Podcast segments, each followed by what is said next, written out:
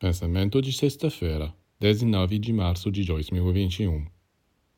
Quanto mais um homem avança em idade, mais lúcido, luminoso e poderoso ele pode se tornar.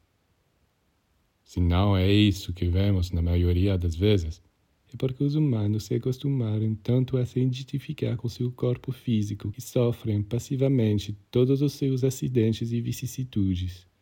Mas para um verdadeiro espiritualista, o contrário é verdadeiro. Seu pensamento se torna cada vez mais vivo e ativo, porque ele aprendeu a se libertar das restrições do plano físico, a fim de se identificar com o espírito.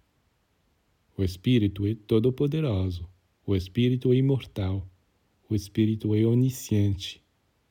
E identificando-se com ele, você escapa da matéria. O corpo é obrigado a seguir as leis da matéria, mas o espírito não obedece a essas leis. É por isso que a idade não é uma desvantagem para um homem do espírito. Pelo contrário, seu pensamento se liberta e se torna mais ativo nos planos sutis.